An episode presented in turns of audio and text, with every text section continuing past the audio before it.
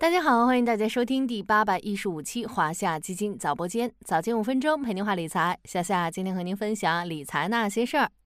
在二月以来的震荡行情中，有一个相对陌生的概念表现却比较突出，走出了一波明显的结构性行情，它就是光刻胶。而在最近的新闻中，光刻胶露面的次数也不少。五月二十三日，日本经济产业省发布出口贸易管制令征求意见稿结果。明确对六大类二十三项半导体设备限制出口，具体为三项清洗设备、十一项成膜设备、一项热处理设备、四项曝光设备、三项蚀刻设备、一项测试设备。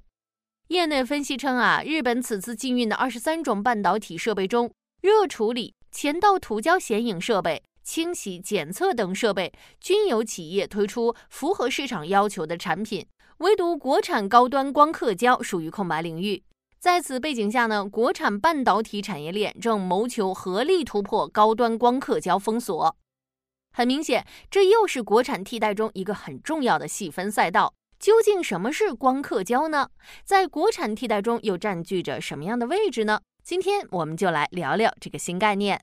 光刻胶又称光致抗蚀剂，是一种对光敏感的混合液体。光刻胶可以与光线发生反应，让芯片材料上出现所需的精密电路图案，因此被广泛应用于光电信息产业的微细图形线路的加工制作，是微细加工技术的关键性材料。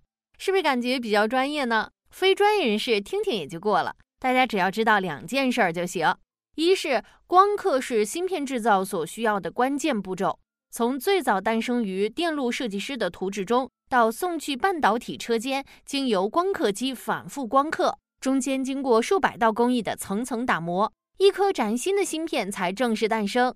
在整个芯片制造过程中，可能需要进行数十次的光刻，光刻工艺成本占到整个芯片制造工艺大约是百分之三十五，耗时约占整个芯片生产环节的百分之四十到百分之五十。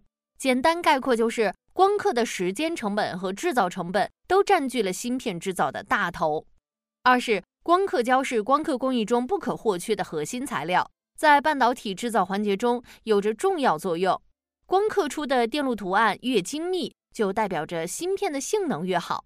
而光刻胶贯穿于半导体光刻工艺中涂胶、曝光加显影、刻蚀、清洗等主要流程，所以光刻胶的质量直接决定了半导体产品的质量。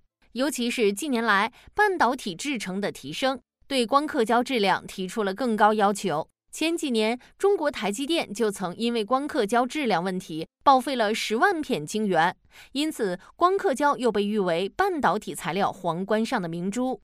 由此，我们可以得出两个结论：第一，光刻在芯片的制造过程中至关重要，而光刻胶是光刻工艺的核心材料。它的质量和性能会直接影响到集成电路制造过程中的质量和性能。第二，芯片行业的快速发展离不开光刻工艺的发展，光刻工艺则离不开光刻胶这些关键材料的研发迭代。了解了光刻胶的重要性，接下来咱们看看一开始提到的那个关键词——国产替代。为什么光刻胶行业的国产替代迫在眉睫呢？第一个原因。目前，全球光刻胶市场被日本 JSR 等五家龙头企业所垄断，他们占据了全球光刻胶市场百分之八十七的份额。日本不仅手握全球七成以上的光刻胶专利，而且还具有完整的光刻胶生产链。相比之下，中国光刻胶的专利储备量仅占全球光刻胶专利总量的百分之七。第二个原因呢，咱们刚刚聊过，光刻胶的质量直接决定了半导体产品的质量。但高端光刻胶市场，日本处于绝对垄断地位。我国光刻胶生产主要集中在 PCB 光刻胶等中低端产品，其中七纳米及更先进制程光刻胶的研发基本处于空白阶段。在这种情况下，光刻胶，尤其是高端光刻胶的国产替代迫在眉睫。国外断供风险升级，推动中国半导体国产化率提升。国内企业积极研发布局，力争在高端光刻胶领域突破海外垄断，这也为国产替代提供了良机。据统计，在二零一六年到二零二一年的五年间，全球晶圆制造市场规模由六百五十二亿美元提升至一千一百零一亿美元，CAGR 为百分之十一点零五。